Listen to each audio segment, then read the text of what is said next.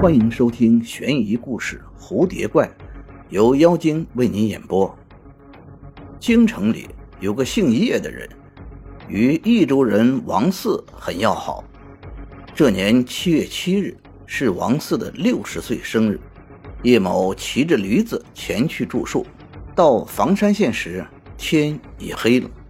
突然间，有个高大汉子骑马过来，问他去何处。叶某如实告诉了他。汉子听后很高兴，说：“王四是我表兄，我正要去祝寿，我俩何不一起走？”叶某大喜，就和他同行。路上，叶某见着汉子，总是脚步轻轻的。走在他背后，多次让他走在前面。汉子嘴上答应，实际上还落在他后边。叶某疑心遇上了强盗，所以常回头探看。可是因为天黑，叶某辨不清汉子的面貌。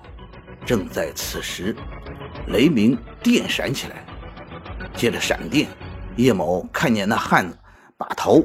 倒悬在马肚下，双脚腾空走路，响雷一个接一个的追着汉子轰打，汉子吐出阵阵黑气回应雷击，伸着一丈多长的舌头，颜色红得像朱砂。叶某又惊又怕，只因无可奈何，暂且忍着，急忙奔到王四家。王四会见了叶某和汉子，备酒招待。席间，叶某问王四：“那汉子是他什么亲戚？”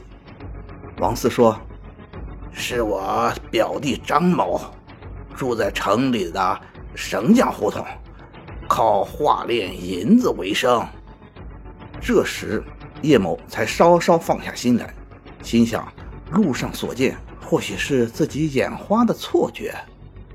用完酒饭，叶某准备睡觉。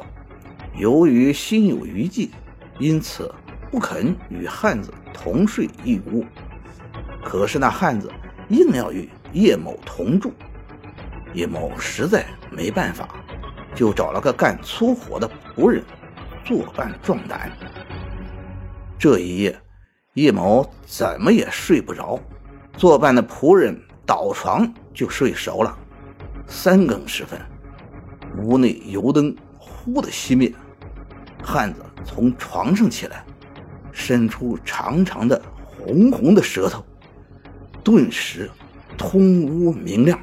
汉子一直用鼻子在叶某床帐上嗅，口水流个不停，然后用双手抓着仆人就吞嚼起来，啃剩的骨头散落满地。